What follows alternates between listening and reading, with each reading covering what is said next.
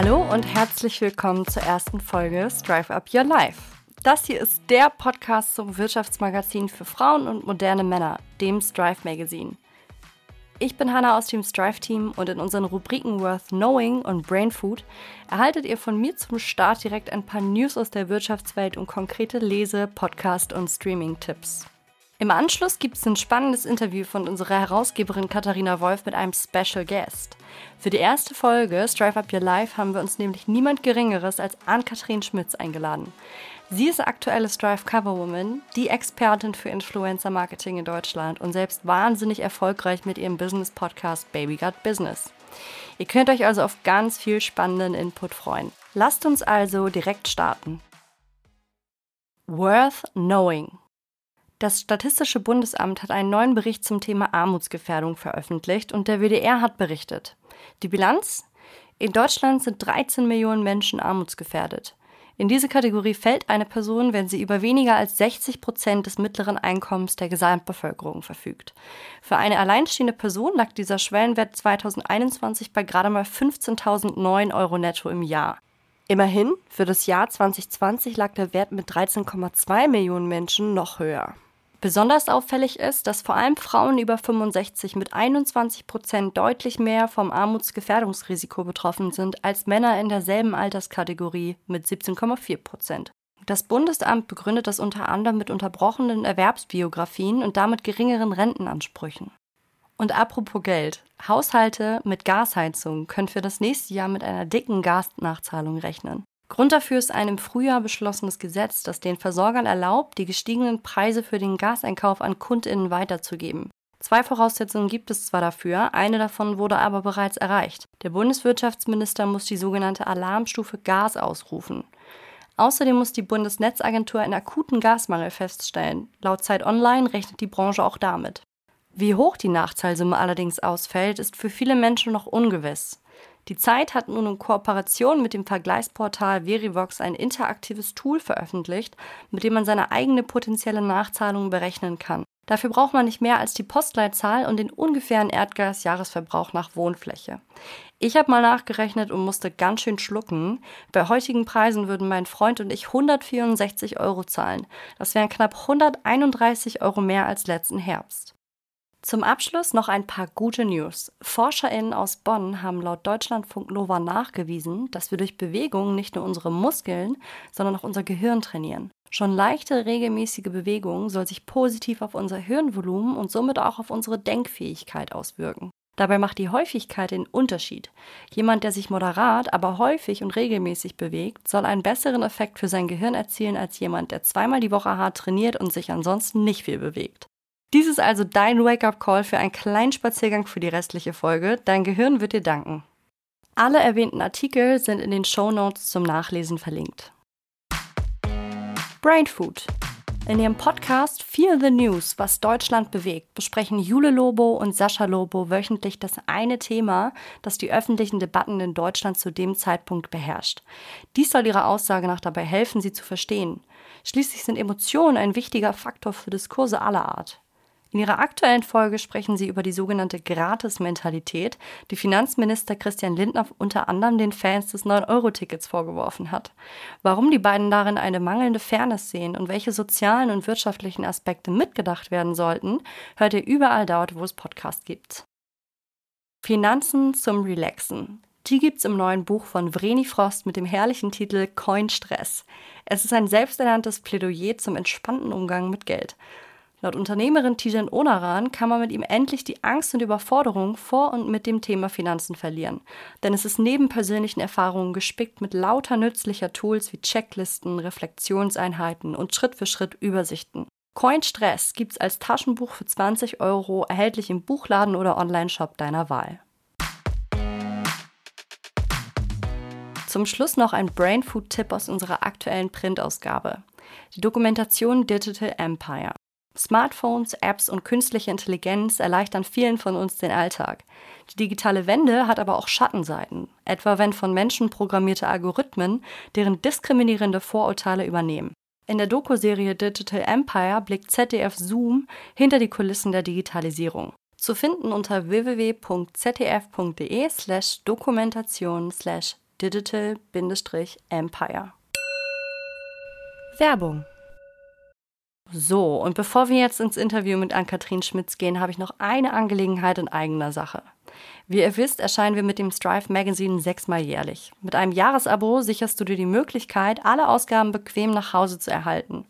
Und top bekommst du das E-Paper zur neuesten Ausgabe eine ganze Woche vor offizieller Erscheinung in dein digitales Postfach. Im Jahresabo inbegriffen sind außerdem zwölf jährliche Masterclasses, also intensive Learning Sessions mit ExpertInnen aus allen möglichen Bereichen der Wirtschaft. In unseren kommenden Masterclasses lernst du unter anderem, wie du herausfindest, welche Karriere zu dir passt, wie du souveräner präsentierst, woran du einen Burnout erkennst und wie du ihm vor allem vorbeugen kannst. Werde jetzt Teil der Strive Community und profitiere sofort von allen Vorteilen.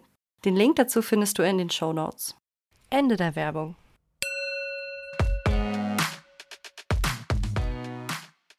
Auch ein herzliches Hallo jetzt von mir an dieser Stelle und herzlich willkommen zum ersten Interview bei Strive Up Your Life. Unsere erste Talkgästin hätten wir uns tatsächlich für den Auftakt unseres Podcasts fast nicht besser aussuchen können. Sie ist 31, wahrscheinlich die bekannteste Influencer-Macherin Deutschlands. Sie ist selber Host des sehr erfolgreichen Podcasts Baby Gut Business, zweifache Gründerin und mittlerweile selbst eine echte Medienmarke. Ann-Kathrin Schmitz. Wahrscheinlich habt ihr sie auch schon auf unserem Cover der Juli-Ausgabe entdeckt. Da geht es im Schwerpunkt nämlich um das ganze Thema Creator Economy. Und Ann-Kathrin ist nicht nur mittendrin, sondern gestaltet sie mit. Und dass sie auf dem Cover oder dass sie auf das Strive-Cover gehört, findet ihr offensichtlich auch denn wir können tatsächlich zum ersten Mal vermelden, dass wir diese Woche ausverkauft gewesen wären, wenn wir jetzt nicht Nachschub für euch geordert hätten, denn die Bestellungen gehen noch nicht runter. Ihr liebt Ann-Kathrin. Ihr liebt Strive und jetzt gibt's beides zusammen im Interview und deswegen geht's jetzt auch schon los mit Ann-Kathrins Werdegang und allen Infos rund ums Influencer-Business. Viel Spaß! ganz herzlich willkommen zu unserer ersten Folge von Strive Up Your Life. Liebe Ann-Kathrin, danke, dass du dir die Zeit nimmst und meine erste Talk-Gästin bist. Einen wunderschönen Hallo. Ich bin geehrt, dass ich die erste sein darf. Toll. Liebe Ann-Kathrin, du hast uns eine, ein so schönes Interview tatsächlich schon für unsere tolle Strive-Ausgabe gegeben. Und das Spannendste fand ich so ein bisschen dein Hintergrund, zu erfahren, wo kommst du her. Und das wollen wir natürlich unseren Zuhörerinnen und Zuhörern nicht äh, verheimlichen. Deswegen starte ich einfach mal mit der Frage, wann du denn wusstest, dass du mit diesem Influencer-Business, was ja zu der Zeit, als ihr gestartet habt, noch relativ neu in Deutschland war, also du hast es mitgebracht nach Deutschland, Wann wusstest du, dass das ähm, Geschäftsmodell rund um Influencer und Influencerinnen, dass man damit Geld verdienen kann, dass das dein Beruf werden soll?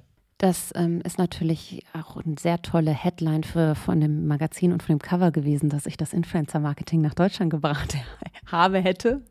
Ähm, de facto man eigentlich überall im Ausland im, in dieser Creator Economy, in diesem Influencer-Thema weiter als als wir hierzulande. Ja? Das heißt, ähm, wenn wir Richtung China gucken, das ist relevanter geworden, seit es TikTok gibt und seit auch dort irgendwie mehr passiert, was den europäischen und US-Markt beeinflusst, sage ich mal, als auch damals zu der Zeit, wo ich angefangen habe, wo man noch so ein bisschen Richtung USA geschielt hat.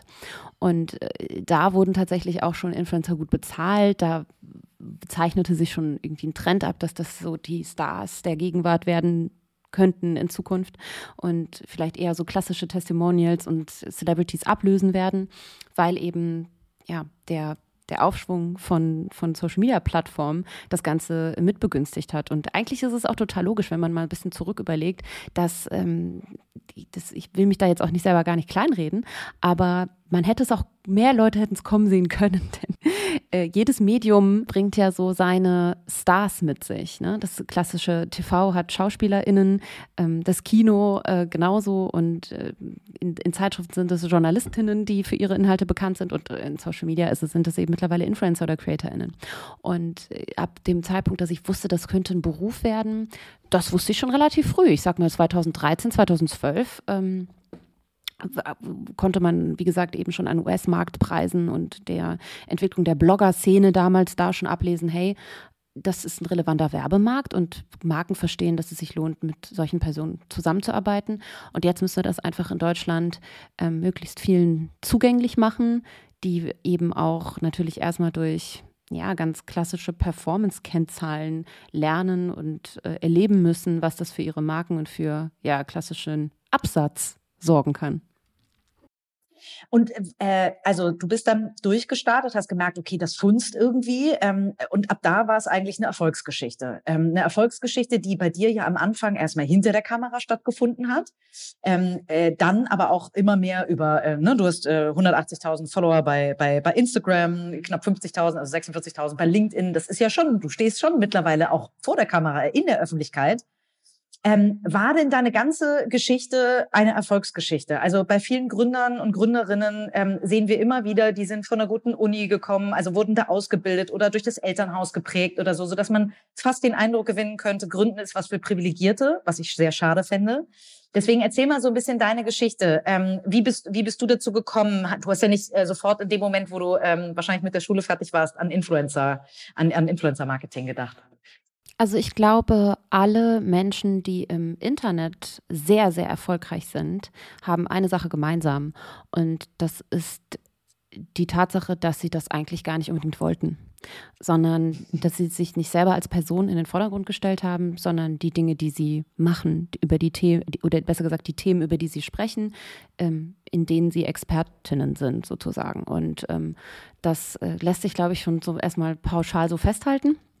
Was mich persönlich angeht, ich hatte, ich komme nicht aus einer Unternehmerfamilie. Mein Vater ist Fliesenleger, meine Mutter ist Beamtin, beide nicht mehr im Beruf mittlerweile, aber da komme ich her. Die hatten mit Unternehmertum überhaupt nichts am Hut. Das führt dazu, dass ich mir auch mit 31 Jahren mittlerweile immer noch ständig Dinge selber beibringen muss, die immer wieder dazukommen, sei es eine Umfirmierung in eine GmbH oder irgendwelche steuerlichen Fragen. Also es hat mir mir nicht in die Wiege gelegt, auch ähm, sowas wie Verträge korrigieren, letztendlich, was mittlerweile zu meinem täglichen Beruf zählt.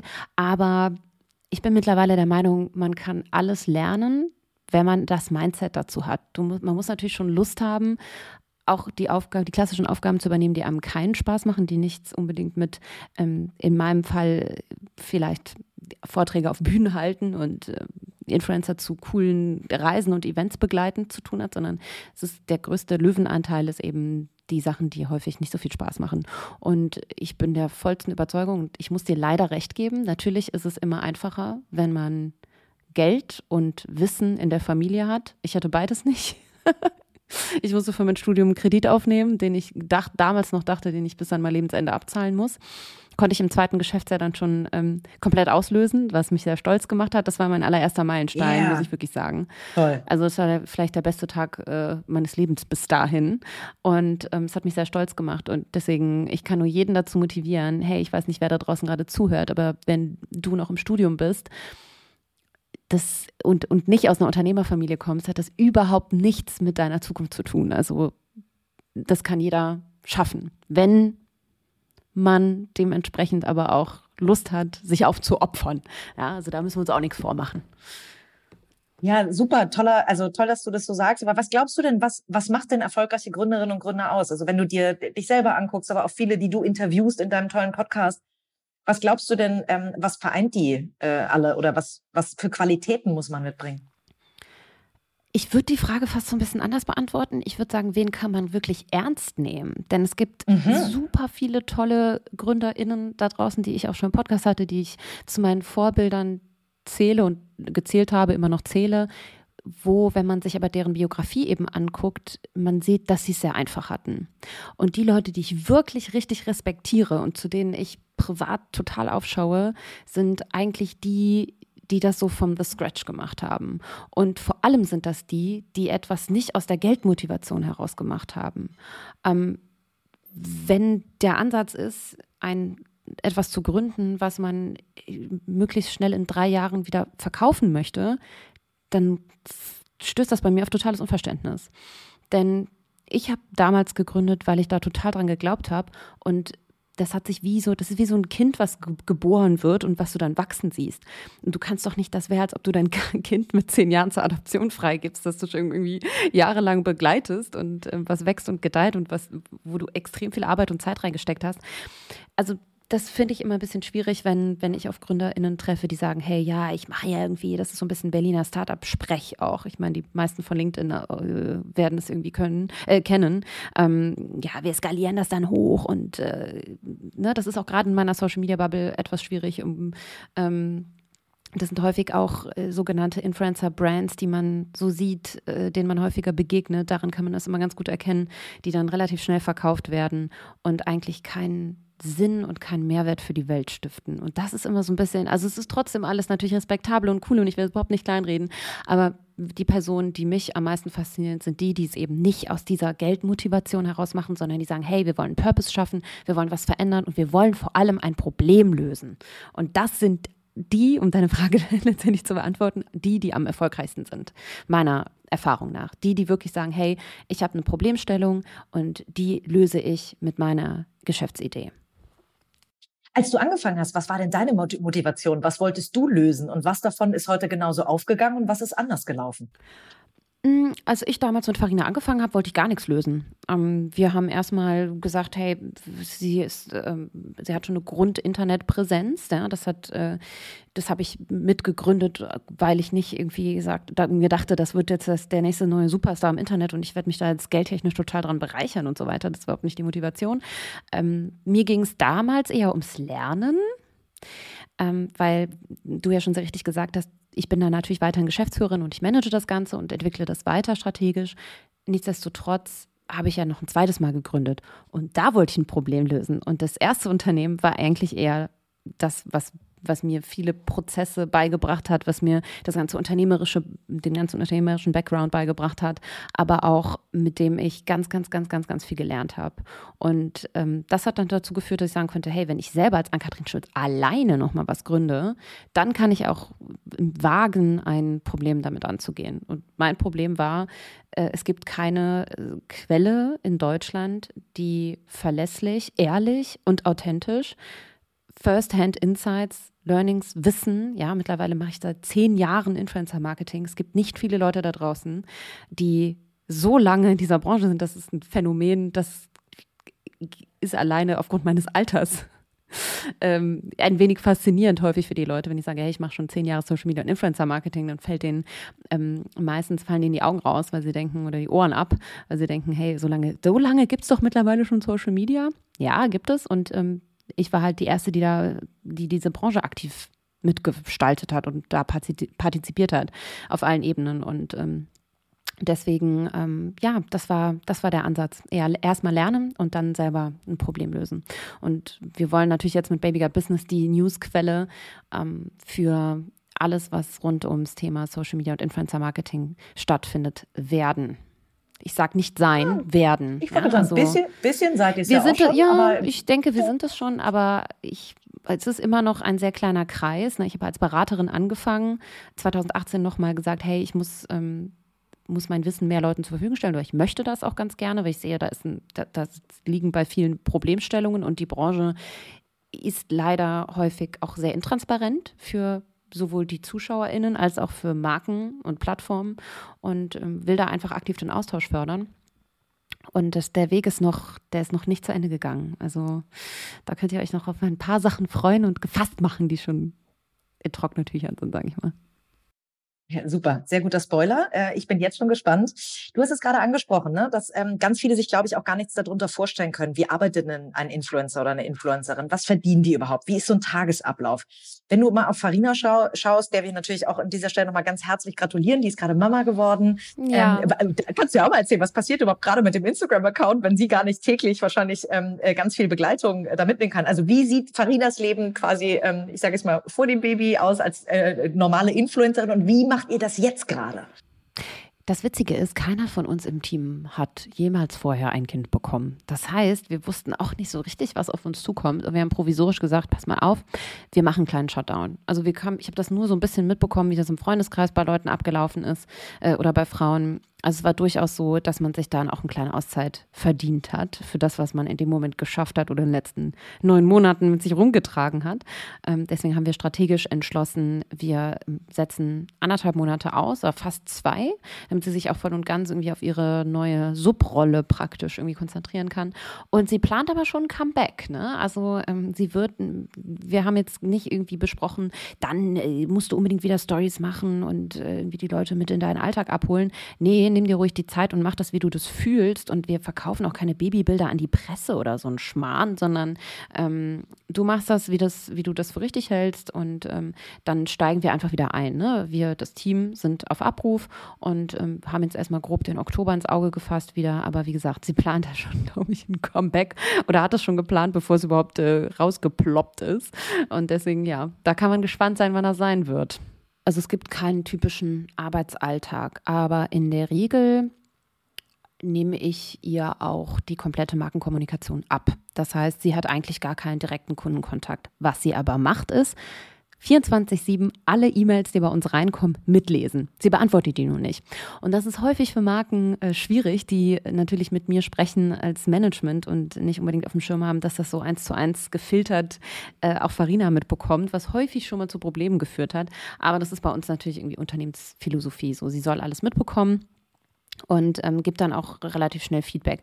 Wir haben verschiedene Kommunikationswege. Am einfachsten ähm, kommunizieren man immer noch mit Influencern über WhatsApp, weil ähm, die Trennung zwischen privat und beruflichem Leben da ja grundsätzlich alleine schon entlang der ganzen Berufsbezeichnung und der Ausgestaltung der Arbeit äh, nicht mehr so glatt gezogen werden kann.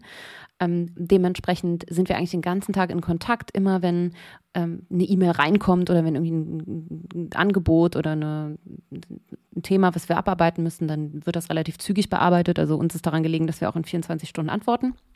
Das ist so mein Anspruch. Und äh, sonst ist sie grundsätzlich viel unterwegs, selbstverständlich, repräsentativ, sei es jetzt irgendwie auf Reisen, ähm, um, um Content zu produzieren. Ihr, ihre Aufgabe in der Konstellation ist ja ähm, nach außen hin äh, ja, ihr Leben zu bebildern und äh, zu zeigen. Und meins ist, äh, ja, dass sie damit im Zweifel auch Geld verdient, beziehungsweise dass das äh, vermarktet wird.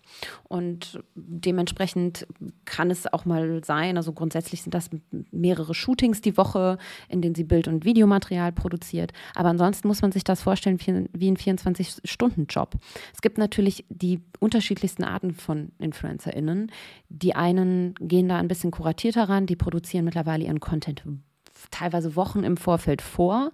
Das nimmt der ganzen Sache natürlich die Echtheit so ein bisschen und die Authentizität. Bei Farina und mir ist es eher so, dass sie wirklich von morgens, wenn sie aufsteht, bis abends, bis sie ins Bett geht, den ganzen Tag Content produziert. Ne? Und das sieht immer so einfach aus, als ob sie mal eben irgendwie so ein Video macht und äh, das ins Internet rausbläst. Aber du musst da schon mit Sinn und Verstand rangehen. Du musst dir genau überlegen, was will meine Audience sehen.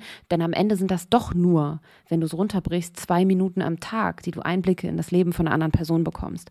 Und ähm, das will auch wohl kuratiert und überlegt sein. Gerade wenn du eine, ähm, eine Reichweite von über 1,6 Millionen Followern hast, ähm, da darfst du dir im Zweifel äh, keinen Fehler erlauben, denn das ähm, oder nichts teilen, was du nicht ähm, geteilt haben möchtest. Und deswegen unterschätzen das viele Leute. Das, das ganze Part Community Management kommt noch dazu. Influencer leben davon, dass sie mit, ihrer, mit ihren Followern sprechen, interagieren, in einen Dialog treten. Und auch das zählt natürlich zu Farinas Aufgaben, jeden Tag hunderte von Nachrichten zu beantworten. Ja? Das ist wie so eine Art ähm, Customer Support, kann man sich das so ein bisschen vorstellen, im klassischen E-Commerce vielleicht, wenn der ein oder andere da drin arbeitet. Oder wie der Leserbrief äh, oder die E-Mails, die vielleicht JournalistInnen bekommen. Aber genauso prasseln halt ja praktisch minütlich Nachrichten ähm, auf, auf Farina ein und die mögen natürlich auch alle eine Antwort bekommen. So, und äh, dann haben wir natürlich große Produktionen. Sie war jetzt zuletzt äh, das Gesicht von einer großen Strumpfhosen- und einer Bikini-Marke und hing an praktisch jeder Litfaßsäule in ganz Deutschland, Österreich und Schweiz.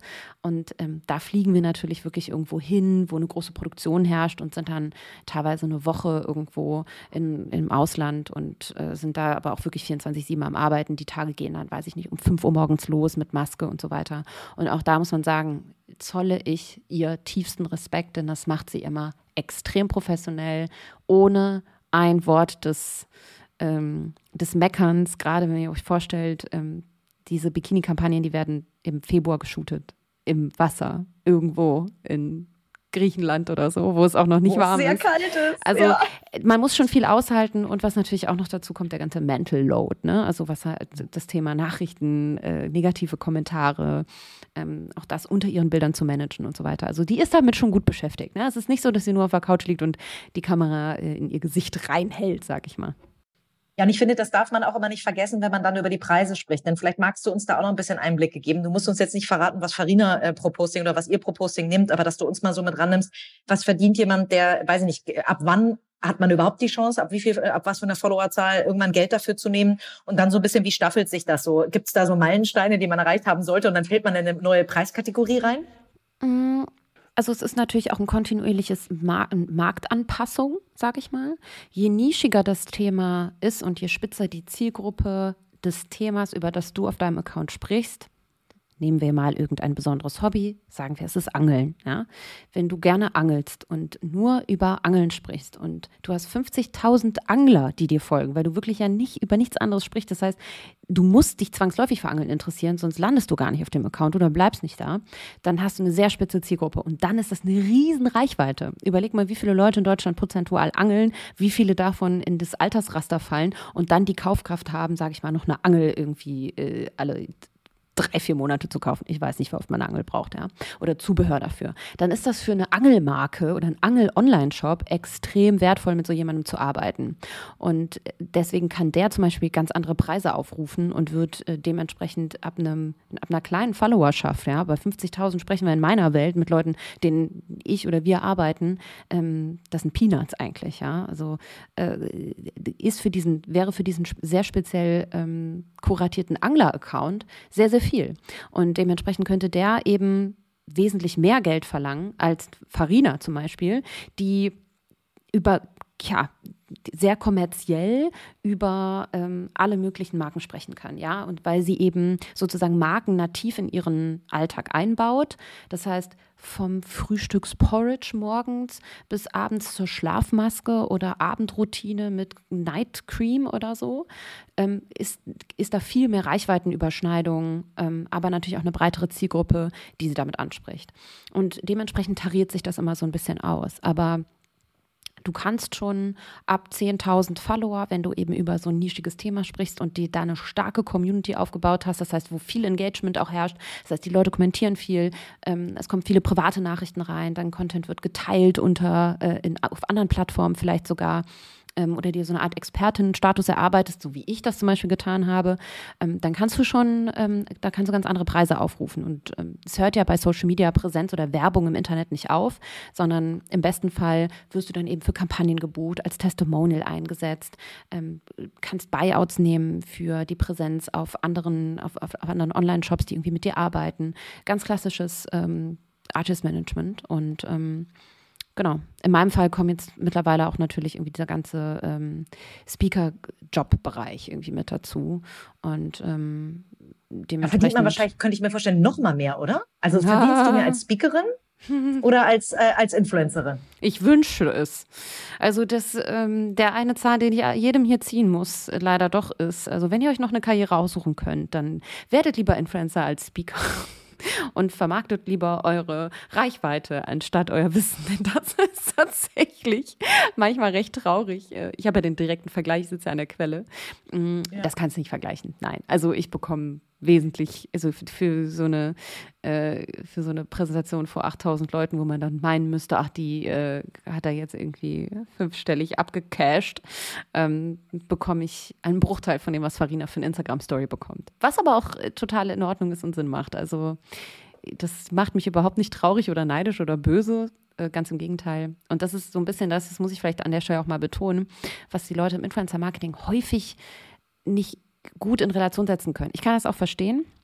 Man sieht, es sieht nach außen immer leicht und ähm, locker aus und das soll es ja auch, denn es soll unterhalten. Das ist das, was ihr da draußen hoffentlich alle auf Social Media Plattformen sucht. Unterhaltung, ähm, Kommunikation, Austausch und eine gute Zeit und nicht jemanden, der euch jeden Tag sagt, wie schwer der Alltag ist, ähm, dass das alles nur Arbeit ist und so weiter. Da, man will sich berieseln lassen. Ja? Wir nutzen häufig Social Media auch nach der Arbeit, um, um einfach irgendwie ein bisschen abzuschalten, runterzukommen, um uns zu inspirieren, vielleicht irgendwie um Trends äh, mitzubekommen und vielleicht sogar was nachzukaufen, äh, weil wir Orientierung suchen in diesem riesen Markt an, an, Produkten, die es gibt. Und das darf nicht nach Arbeit aussehen. Ähm, wenn es das täte, dann würde, es, dann würde Influencer-Marketing nicht so funktionieren. Und das darf man einfach nie vergessen. Deswegen sind diese Reichweiten und die Preise, die aufgerufen werden, total berechtigt. Aber gib uns doch mal ein Beispiel. Wenn jetzt der Anglershop oder Anglerinnenshop ähm, äh, mit 50.000 Reichweite ähm, ein Angebot aufruft und ähm, eher ein generalistischer äh, Influencer oder eine Influencerin, wie, wie ungefähr, was kann so ein Anglershop nehmen bei 50.000 Reichweite oder von mir ist bei 100.000 oder nimm dir eine Zahl, die du gut vergleichen kannst und was ist so ein generalistischer Account und was verdienen die da? Mm, also jemand mit einer Reichweite von 100.000 Followern du müsstest, das ist keine äh, KPI, an der man sich aktuell mehr orientiert. Man schaut da schon noch ein bisschen ah. tiefer rein, man guckt sich die Audience an, ja, wie viele, ähm, was habe ich für ein Produkt? Und äh, wie mhm. viele, äh, wie sehen die demografischen Daten von dem Account aus? Wie viele Männer und Frauen folgen dieser Person? Wie alt sind die?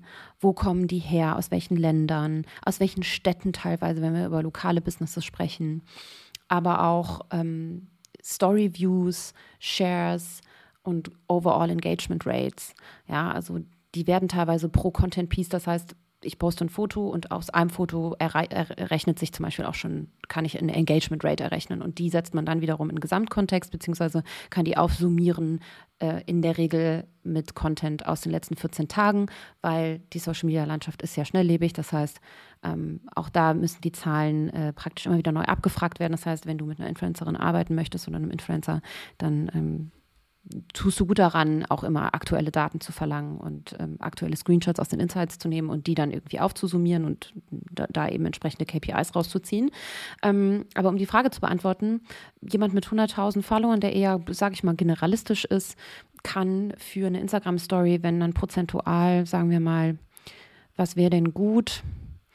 Äh, sage ich mal 30.000, äh, ne, also so grob ein Drittel der Follower auch die Story anschauen, täglich, dann könnte der oder diejenige so, sagen wir mal, um die 2500 Euro für so eine Story nehmen. Ne? Ja, so, okay. Aber das ist sehr, ne, jetzt bloß ja. lag ich mich nicht auf diese ja. Zahl fest. Ne? Wie gesagt, Nein, ist, ähm, um Gottes Willen, nur um so einen Richtwert zu haben. Ja, klar, aber es ist ja durchaus spannend. Ähm, ich kann das nachvollziehen. Ja. Ähm, also das kann man bei so einem Engagement, wenn die Story eben auch, äh, oder wenn das, wenn das Engagement stimmt, kann das kann man diesen Preis schon aufrufen, klar. Und es ist natürlich so, dass mittlerweile auch ganz andere Dinge äh, in, den, in den Vordergrund geraten. Ein Bewegtbild ist viel wichtiger als Foto. Es gibt kaum noch Marken, die professionell Influencer-Marketing betreiben, die irgendwie jetzt aktuell bei Influencern einen Fotopost buchen, ja, wo einfach nur ein Ad-Tag drin ist, sondern die gehen wirklich auf Bewegtbild und sagen, hey, ähm, Story und, und Reels und jede Art von Video, die die Plattform hergibt. Und da muss man natürlich auch so ein bisschen überlegen, hey, wie aufwendig ist das in der Produktion? Ja, auf der anderen Seite. Eine Story ist vielleicht schneller ähm, abgedreht und untertitelt als ein Reel, was ähm, die meisten Leute aus eben auch aus einem Unterhaltungscharakter schauen wollen. Und dementsprechend das äh, als Werbepost zu verpacken, ist, ist eine Königsdisziplin im Influencer-Marketing, sage ich mal, weil es das auch noch nicht so lange gibt und es eine relativ neue Oberfläche ist. Ja. Super cool. Für alle die, die sich da noch tiefer interessieren, kann ich wirklich ähm, aus vollstem Herzen empfehlen, eine ganz tolle Folge von deinem Podcast Baby Got Business zu hören, nämlich mit Caro Kauer. Die habe ich letztens gehört. Die hast du ähm, so wunderbar interviewt. Ich habe tatsächlich den kompletten Vergleich gemacht. Da muss Philipp Westermeier jetzt leider mit leben, ähm, weil er sie auch im OMR-Podcast hatte. Und äh, tatsächlich ist, äh, ist deine Folge so gut, so tiefgründig, so wunderbar geworden, wo sie, ähm, ich glaube, auf, ich, kanntet ihr euch vorher? Ihr kennt euch vorher. Kanntet ihr euch vorher, ne? Grüße gehen raus an Philipp. Das ist unser ewiges Battle. Das habe ich hiermit eröffnet. Yes. ist, ey, ja, natürlich. Ich probiere ja auch immer ähm, schneller zu sein als er mit meinen Gästen und das gelingt mir fast nie. Nie. Und jetzt ist es mir aber beim letzten Mal gelungen. Ich habe die Elevator Boys und er nicht. also auch von mir ein Folgentipp. Aber ja. Äh, genau, ich kannte Caro ein bisschen, aber nicht sonderlich gut. Okay, das hört man nicht witzigerweise. Ja, weil die, ich stelle ja schnell näher her, ne? Das, das versuche ich ja, ja, schon.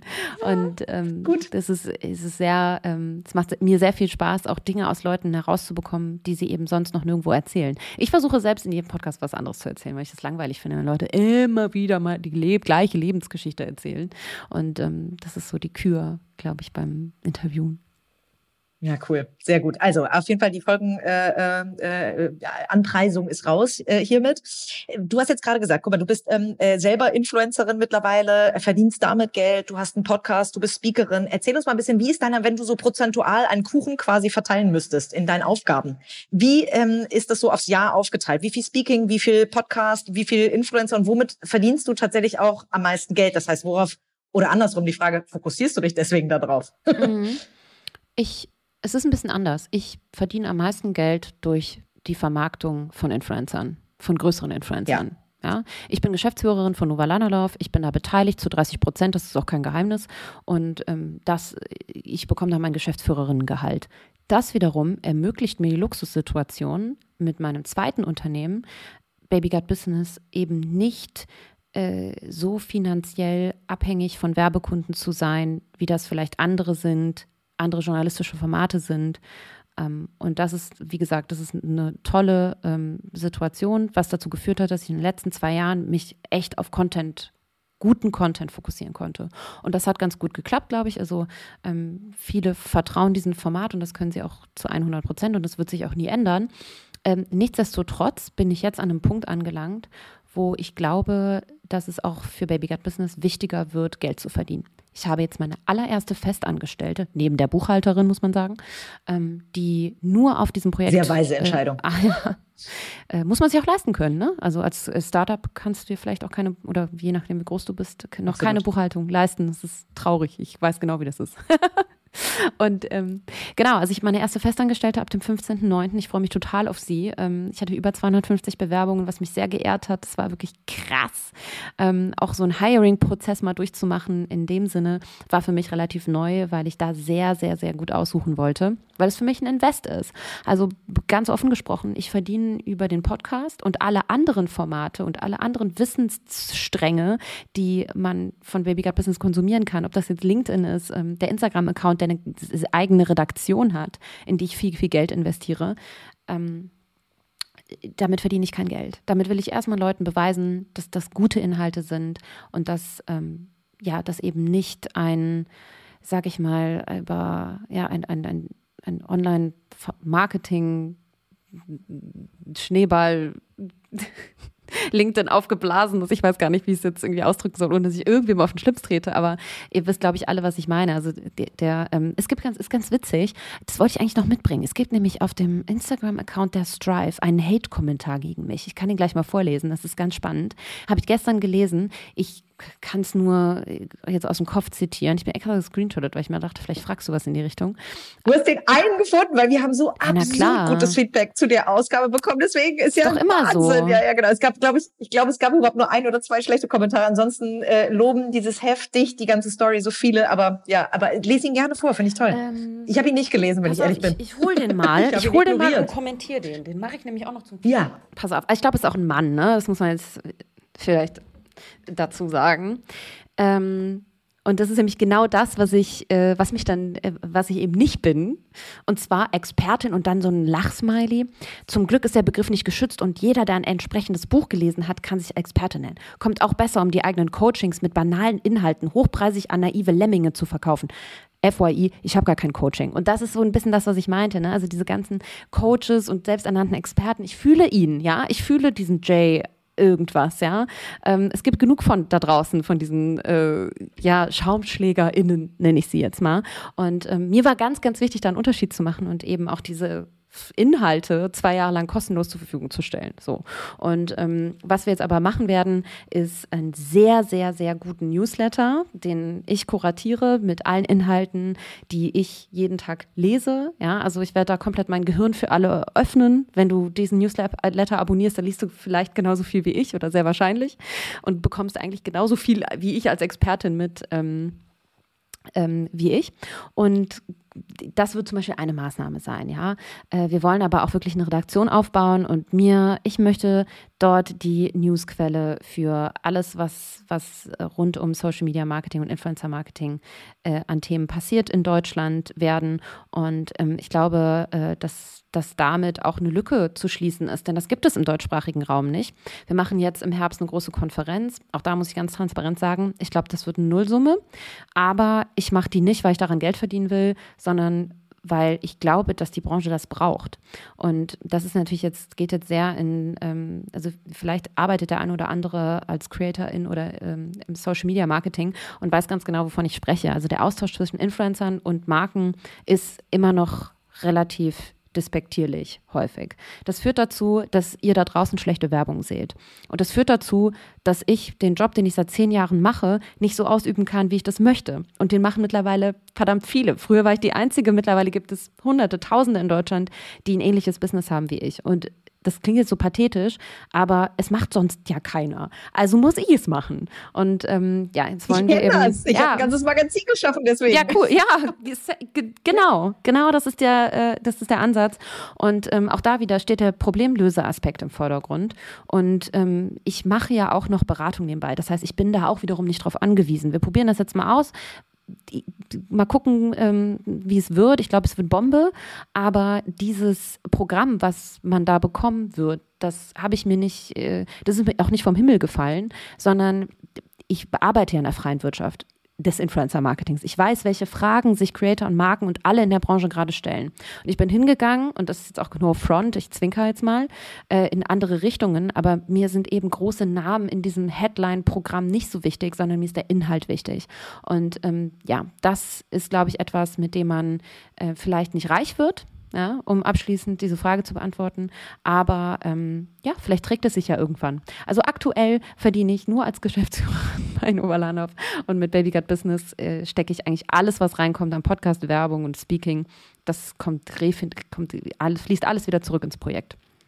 Ja, super. Aber es ist ja etwas, was sich mit Sicherheit auszahlen wird. Also du baust da gerade eine Marke auf, die äh, wirklich ihresgleichen sucht. Deswegen finde ich das großartig. Vielen Dank auch für. Vielleicht kannst du so ein bisschen bei der Konferenz, was, äh, was erwartet äh, die da? Das finde ich ganz spannend. Die wird, glaube ich, in Hamburg stattfinden, richtig? Deswegen. Genau.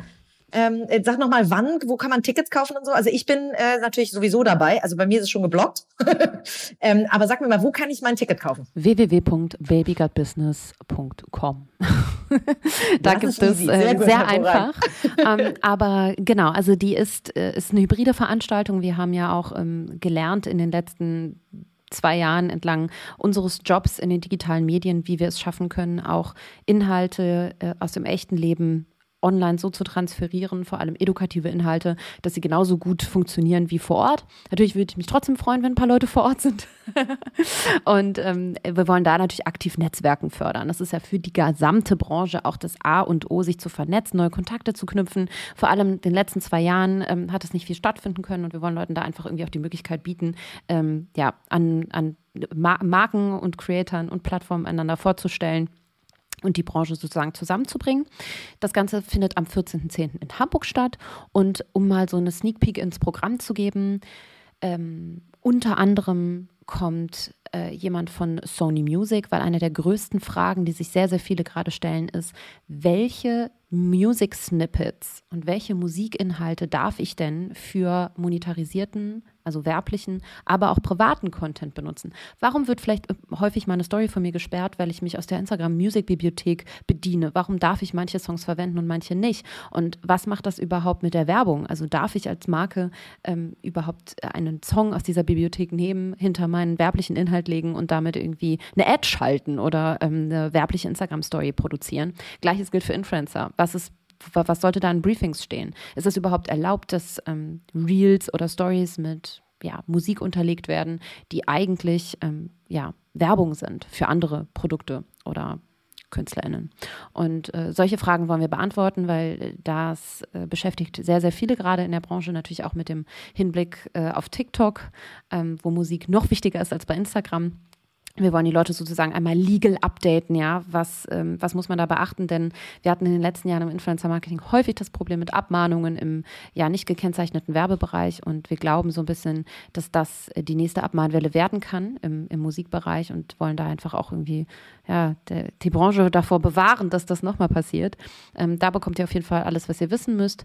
Wir haben jemanden, wir haben eigentlich alle großen Plattformen da, TikTok, YouTube, alle erzählen was zu ihren entsprechenden Formaten, geben ein Plattform-Update, was ist wichtig wichtig. TikTok ist da, um über KPIs zu sprechen. Also wie ähm, erkenne ich überhaupt, ob meine TikTok-Kampagne erfolgreich ist? Wie kann ich entlang von ja, harten Zahlen letztendlich auch ablesen, wie ich das in Zukunft äh, verbessern kann? Was sagen diese Zahlen mir? Die sind nämlich ganz neu ähm, und etwas anders zu interpretieren als die alten Instagram-Zahlen, sage ich mal. Und ähm, ja, haben was zum Shitstorm-Management, weil das auch sehr, sehr, sehr, sehr, sehr aktuell ist. Und ähm, ja, das sind nur drei Programmpunkte von zehn insgesamt und wir haben, glaube ich, ganz tolle Leute da und ich freue mich sehr darauf und ich hoffe, dass viele kommen werden und verstehen werden, ja, dass das wirklich inhaltsstark ist. Äh, Grüße gehen raus an den Hate-Kommentar, ja. Ich habe kein Coaching, ich habe eine Konferenz, genau. Bruder.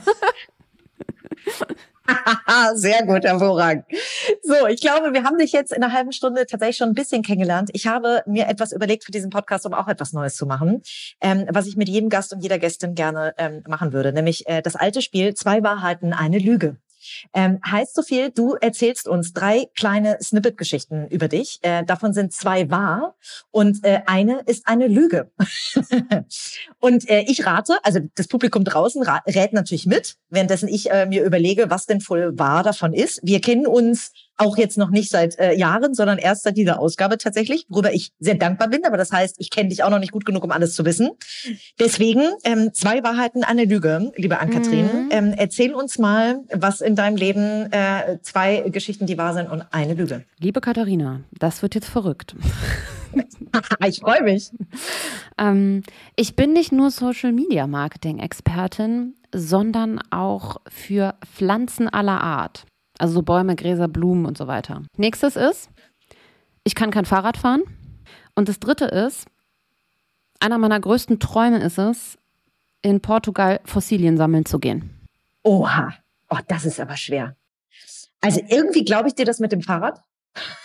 Ich weiß gar nicht warum, aber vielleicht, weil es so verrückt klingt. Ähm, ich fahre nicht gerne Fahrrad, vielleicht ist es auch das, dass ich es verstehen könnte, wenn man es gar nicht erst gelernt hätte. Puh, das mit den Pflanzen, jetzt war ich noch nie bei dir zu Hause. Du hast einen ganz süßen Hund, den du ja auch immer wieder zeigst oder die du immer wieder zeigst, Ari. Deswegen könnte ich mir vorstellen, dass du auch, wenn du äh, ein Tier am Leben halten kannst, dann kannst du auch Pflanzen am Leben erhalten. Das heißt, das könnte ich mir auch vorstellen. Die Fossilien, wahrscheinlich, weiß ich nicht, ob das nicht, vielleicht ist auch genau der Gegensatz, den man zum Influencer-Dasein braucht, aber wahrscheinlich würde ich auf die Fossilien tippen als Lüge. Boah, du bist so gut. Sehr gut, hervorragend. Sehr gut, ja gut, das ähm, ist jetzt nur analysiert, aber das, wer weiß. Ja, das heißt, ich äh, kann tatsächlich kein Fahrrad fahren. Das, das, das, glaub, also das glauben die Leute mir normalerweise nicht. Ja, ich vielleicht hat das was mit meiner Vorgeschichte zu tun, weil ich, wie gesagt, selber nicht gerne Fahrrad fahre. Von daher, naja, wo auch, wie auch mhm. immer. An die ja, das, das, war, das war verrückt, ne? Das war großartig. Vielen, vielen Dank. Vielen Dank für diese tollen Insights. Ähm, Sehr gerne. Ich, ähm, wir werden am 14.10. zu der Konferenz kommen. Wir hören jetzt alle deinen Podcast Baby Got Business, äh, bevor wir den OMR-Podcast hören. Ich höre den übrigens sehr gerne, lieber Philipp. Liebe Grüße Danke. an, äh, liebe Nein, Grüße raus an dich. Ich sagen. Aber tatsächlich, ähm, äh, ne, der, hat mir, der hat mir irgendwann mal erzählt, tatsächlich, dass, ähm, dass er so wenig Frauen im Podcast hat, weil dann nicht so viele einschalten. Ist das nicht traurig? Ist das nicht schrecklich? Ich finde, allein deswegen muss dein Was Podcast... hat er gesagt? Nee, was heißt gesagt? Aber das, oh. äh, ne, das ich, also es ist ja was, was er sich auch anders wünschen würde. Ähm, was er aber an den Zahlen mhm. sieht. Und deswegen. Ähm, äh, ich weiß, dass ich äh, krass gemeckert habe, weil auf der OMR-Bühne zuletzt auf der großen so wenig Frauen waren. Und dann habe ich später mit jemand aus dem Team gesprochen. Äh, die meinten, die Frauen hätten halt überwiegend auch abgesagt, weil ähm, voll viele sich das einfach nicht zutrauen. Und ich kann das total nachvollziehen, weil mir ist auch die Düse gegangen. Mhm. Ja, also das ist auch äh, einmal kurz durch die Hölle und danach fühlt es sich halt gut an und dann traut man sich auch danach andere Sachen irgendwie komischerweise auch wieder mehr zu. Aber ja, an, an, also vielleicht als abschließende Worte, ähm, es ist gar nicht so schlimm, vor so vielen Leuten was zu erzählen, wenn man genau weiß, wovon man spricht. Und ähm, danach fühlt man sich super, aber es kostet sehr viel Überwindung. Aber ich würde mir echt wünschen, dass sich mehr trauen. Ein schöneres Schlusswort könnte man nicht finden. Liebe Ann-Kathrin, vielen, vielen Dank für deine Zeit, für die Insights. Alle, die noch mehr über dich wissen wollen, können jetzt natürlich die Strive nochmal sofort kaufen. Da erzählst du auch nochmal ein, ein bisschen eine andere Geschichte, auch wenn sie alle zu deinem Leben, äh, beide zu deinem Leben äh, gehören. Und ähm, ja, wir, äh, ich freue mich aufs nächste Gespräch. Vielleicht laden wir dich einfach als nicht nur als erste, sondern als hundertste Gästin äh, nochmal ein, wenn wir die hundertste Folge machen, so in zwei, drei Jahren oder so. Auf jeden Fall. ganz toll. Agatrin, vielen Dank. Dir noch einen ganz tollen Tag und bis ganz bald. Danke, mach's gut, Kathi. Dieser Podcast wird herausgegeben von Strive Publishing und produziert von Auf Wellenlänge. Dir hat unsere erste Folge gefallen? Sehr gut. Dann abonniere unseren Podcast und gib uns, wenn du magst, eine Bewertung im besten Fall natürlich eine gute. Wir freuen uns außerdem sehr, wenn ihr unseren Podcast auf Social Media teilt und die Kanäle des Drive Magazine verlinkt. Bis zur nächsten Folge.